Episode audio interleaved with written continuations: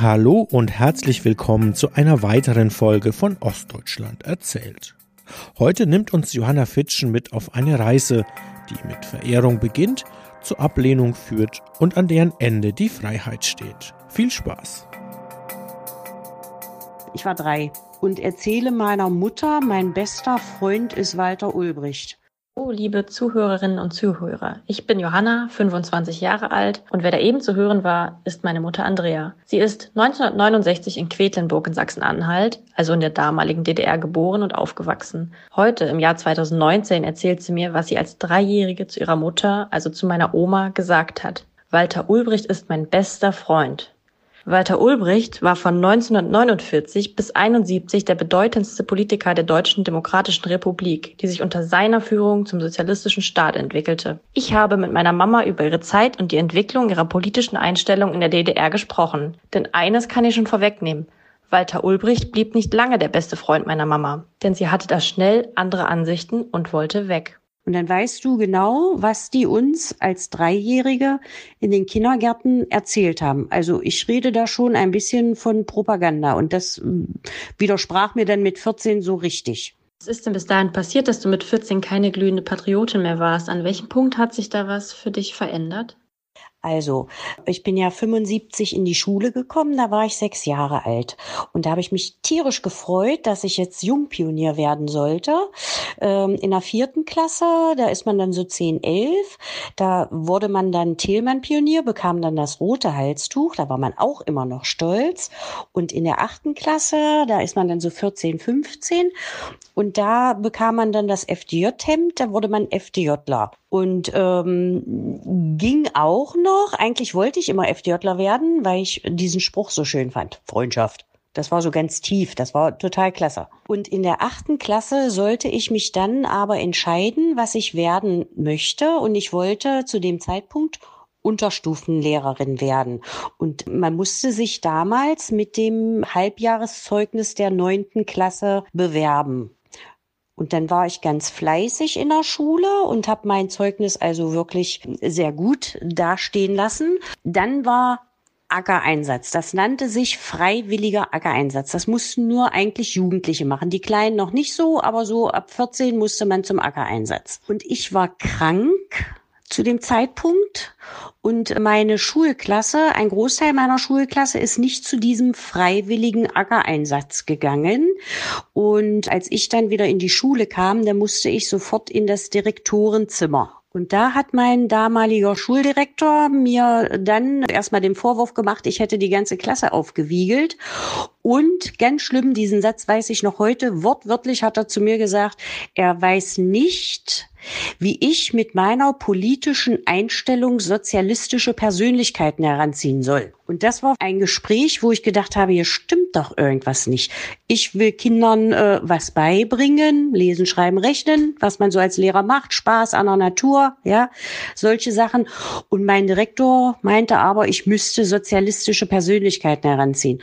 Und das fand ich äh, total blöd und habe dann auch äh, diesen Lehrerberuf hm, gar nicht erst richtig angegriffen. Also es fiel für mich dann gleich wieder hinten runter, weil das äh, mochte ich nicht. Ich mochte nicht, dass einer mir sagt, was ich mit den Kindern machen soll und wie ich mit denen umzugehen habe und was ich denen zu sagen habe. Ich habe dann also wirklich angefangen, nach diesem Gespräch mit dem Schuldirektor, diesen Staat in Frage zu stellen. Nicht komplett, aber so sein, sein, sein, äh, ich weiß gar nicht, wie ich sagen soll, ähm, wie er sein eigenes Volk behandelt. Also nur Vorschriften und du durftest nichts sagen und du musstest immer vorsichtig sein. Und ich habe da wirklich das erste Mal drüber nachgedacht mit 14 und habe gedacht, es stimmt hier irgendwas nicht.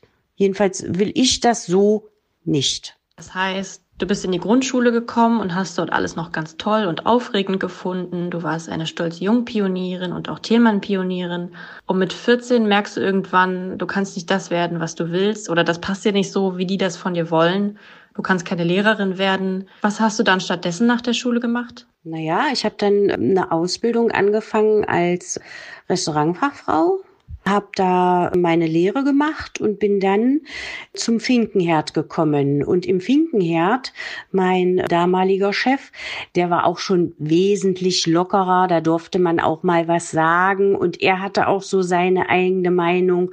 Und da wurde schon am Frühstückstisch immer so ein bisschen über die Politik der DDR und über die ganzen Verhältnisse dort zu leben und Mangelwirtschaft und so, wurde da schon äh, richtig kritisiert an dem ganzen System. System, was mich immer nur neugieriger machte und auch meine eigene Einstellung gestärkt hat. Naja, und 1989 war das, da war noch mal eine Wahl in der DDR. Da habe ich dann auch so, ähm, also habe ich dann gesagt, ich schicke die Wahlzettel zurück oder habe die auch zurückgeschickt ans Rathaus, weil ich wollte nicht wählen gehen. Und dann kamen aber die Beauftragten von der Partei dann äh, bis zu mir auf Arbeit und wollten dann, dass ich auf Arbeit wähle und ich habe das dann einfach verweigert. Meine Mutter ist tierisch ausgerastet, weil die Angst hatte, dass irgendwelche Konsequenzen auf mich zukommen kam aber nicht. Und mein damaliger Chef hat mir eigentlich nur auf die Schulter geklopft und war stolz auf mich.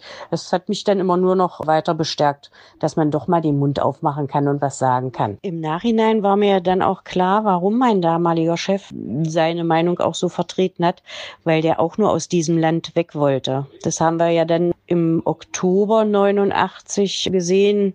Da hatten wir Betriebsferien und er ist mit seiner Frau nach Ungarn gefahren in den Urlaub und kam dann nicht wieder. Ist von da aus gleich über Österreich dann nach Gießen ins Auffanglager. Im selben Jahr war ich auch im Urlaub, auch in Ungarn, bin aber nochmal zurückgefahren. Und als wir dann die ungarisch-tschechische Grenze überquert haben, haben wir dann gesehen, dass auf der tschechischen Seite schon Mannschaftswagen von der Armee bewaffnet und so die Grenze abgeschirmt haben, also so, dass keiner mehr von der Tschechei nach Ungarn reinkam. Da hatte ich mich ganz doll erschrocken, weil ich war vier Wochen in Urlaub, kriegte nicht so richtig was mit und dann kommst du nach Hause und es sieht so aus. Und da habe ich dann also fast schon gedacht, warum bist du überhaupt wieder nach Hause gefahren, ja? Und so, ich sag mal, vielleicht 14 Tage später habe ich dann beschlossen, die DDR zu verlassen. Vielleicht habe ich ein bisschen lange nachgedacht. Es war der 8.11. Am 9.11. ist die Grenze aufgegangen, aber gut, wusste man ja nicht. Aber ich wollte definitiv nicht mehr hier bleiben. Ich habe zwar sehr geweint, weil meine Schwester ja noch so klein war, die Kiki. Die war ja gerade vier. Das war alles ganz traurig, weil ich nicht wusste, wann ich sie wiedersehe. Aber ich mochte das hier nicht mehr so mitmachen. Was haben deine Eltern denn zu deinem Vorhaben, die DDR zu verlassen, gesagt? Ja, natürlich waren meine Eltern traurig, traurig, verunsichert, weil man ja damals nicht wusste, ob man sich überhaupt wieder sieht, ja, wenn ich gehe. Aber äh, sie haben es verstanden. Und ähm, ich muss auch sagen, dass meine Eltern mich eigentlich in meinem Vorhaben bestärkt haben. Also mein Vater sagte damals sinngemäß, wenn ich jünger wäre, ich wäre auch sofort weg. Aber meine Eltern konnten eben nicht, weil meine Schwester ja damals noch so sehr klein war. Wie alt war meine Schwester? Drei vielleicht. Drei oder vier Jahre. Aber meine Eltern jedenfalls haben mich bestärkt, haben auch mit mir zusammen die Sachen gepackt. Meine Mutter hat darauf geachtet, dass ich auch sämtliche Papiere bei mir habe, wie Geburtsurkunde und sowas alles. Und dass ich eben auch erstmal wirklich nur sinnvolle Sachen einpacke. Sprich, weil es ja November war, Kind, nimm Wintersachen mit, lass die Sommersachen hier, das können wir dir schicken. Also so ist es gelaufen. Das war so von meinen Eltern das, ja. Aber ansonsten haben wir natürlich morgens, als ich aufgestanden bin, alle drei ganz viel geweint. Meine Schwester hat noch geschlafen, die haben wir auch auch schlafen lassen, die sollte es gar nicht mitkriegen. Also das war schon sehr traurig und eigentlich auch, was heißt eigentlich auch? Nein, es war, in dem Moment war es ein Abschied für immer. So muss man sich das vorstellen und so fühlt es sich auch an. Um das nochmal kurz festzuhalten, du bist also erst am 8. November 1989, ein Tag vor der Grenzöffnung, abgehauen. Wie habt ihr das angestellt? Ja, das stimmt. Es war wirklich erst der 8.11. oder schon, das kann man sehen, wie man möchte. Aber es wusste ja keiner, dass die Grenze aufgeht. Also haben wir uns einen Abend vorher im Café Heine getroffen und haben beschlossen, dass wir uns um 6 Uhr auf dem Mathildenbrunnen in Quedlinburg treffen. Wir trafen uns da mit noch einem Pärchen und zwei Männern. Wir waren also sechs, sind aber dann nur zu fünft losgefahren, weil der eine dann meinte, er hätte noch irgendwas vergessen und ist nochmal nach Hause und würde uns dann später einholen, so sagte er das. Allerdings kam er nicht und wir hatten alle dann so vermutet, dass er vielleicht doch bei der Staatssicherheit war, weil das alles so ein bisschen merkwürdig war. Und dann hatten wir schon ganz schön viel Schiss, weil wir hatten ja vorher, eine Woche vorher waren wir einkaufen, mein damaliger Freund und ich, haben äh, Klamotten für uns gekauft, die Konten leer geräumt, das Auto verkauft und äh, das ganze Bargeld haben wir dann mitgenommen. Das habe ich mir in Strümpfe, Schlüpfer und BH gesteckt. Wir hatten uns noch ein Visa besorgt und Geld für die Tschechei. Eine tschechische Adresse hatten wir, damit wir an der Grenze glaubhaft versichern konnten, dass wir in der Tschechei Urlaub machen wollen. Und als wir dann natürlich losgefahren sind ohne den sechsten Mann, hatten wir schon immer Angst. Also an jeder Grenze, auch so beim Tschechen. Wir haben uns schon die DDR in die Tschechei zu verlassen, hatten wir schon ziemlich Bammel. Meine Begleiterin, die kriegte permanent Durchfall, weil die so aufgeregt und sehr nervös war und wir ja auch nicht wussten, ob das alles gut geht, auch wenn man das im Fernsehen schon so gesehen hat. Aber wenn es einen selber betrifft, ist es immer was anderes und es war ja auch nicht klar, dass der Tscheche uns auch wirklich rauslässt. Also wir hatten eigentlich doch ganz schön viel Angst. Das war schon mit äh, großen Unwohlsein und Nervosität und was machen sie mit uns an der Grenze? Werden wir vielleicht unterwegs weggefangen, weil wir hätten ja alle vier irgendwo an dem Tag am 8. ja auch zur Arbeit erscheinen müssen, was wir ja nicht taten. Also die waren auch ruckzuck, äh, war die Staatssicherheit bei meinen Eltern zu Hause und hat nachgefragt, warum ich nicht auf Arbeit bin. Und meine Eltern haben sich dann irgendwas einfallen lassen, haben dann da gelogen. Und naja, das war einfach äh, eine blöde Zeit, unsichere Zeit. Also das war schon mit viel Angst verbunden, weil wir eben wirklich nicht wussten, wo wir ankommen und ob wir das auch alles so hinkriegen, wie wir uns das gedacht haben und ob das auch alles problemlos funktioniert. Und dann kommen wir da an die tschechisch-bayerische Grenze. Und dann hat uns so ein tschechischer Grenzsoldat nur gefragt, ob Ausreise und wir nickten dann nur und dann sollten wir rechts ranfahren und warten. Und das haben wir gemacht und es dauerte ein bisschen und dann durften wir mit unserem eigenen Auto ausreisen und sind dann in Ellwang in einer Bundeswehrkaserne gelandet. Es war ja auch kalt und als wir so auf die bundesdeutsche Seite kamen, da war dann auch schon so DRK-Zelte da, die hatten dann so heiße Suppe und ein paar belegte Brote und so. Da kann ich mich dran erinnern, dass so eine Frau, die da Essen oder Tee ausgegeben hat, erstmal meine Hände in ihre gelegt hat und hat die warm gerubbelt. Das fand ich ganz süß. In der Bundeswehrkaserne, das war ja das Auffanglager sozusagen für uns. Da haben wir geschlafen in einer riesengroßen großen Turnhalle. Da hatten die nur so Wände aufgestellt aus Stoff und dann stand jeweils in einer Box drei Doppelstockbetten. Also haben wir vier und noch zwei Leute, die wir nicht kannten. Wir haben so in einem Verschlag da geschlafen. Hm, die waren aber alle sehr freundlich, also auch so die Soldaten, die sich da um uns gekümmert haben. Und dann bist du von da aus, haben die dich dann überall hinbegleitet oder hingefahren, wo du dich melden musst, wegen Personalausweis, das wussten wir ja alles nicht, ja. Und äh, Bankkonto eröffnen und naja, irgendwas noch beantragen oder so. Also es war schon gut organisiert, das muss man echt mal sagen. Also man ist jetzt nicht rübergekommen und hatte so keinen, der irgendwie an einer Seite steht. Nee, die waren alle da, haben dich an die Hand genommen und haben dich da durchgeführt. Das fand ich ich schon gut. Und dort haben wir dann am nächsten Tag, also sprich am 9.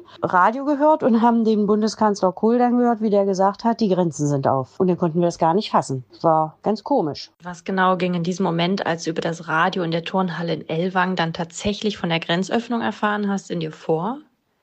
Und wie hast du darauf reagiert?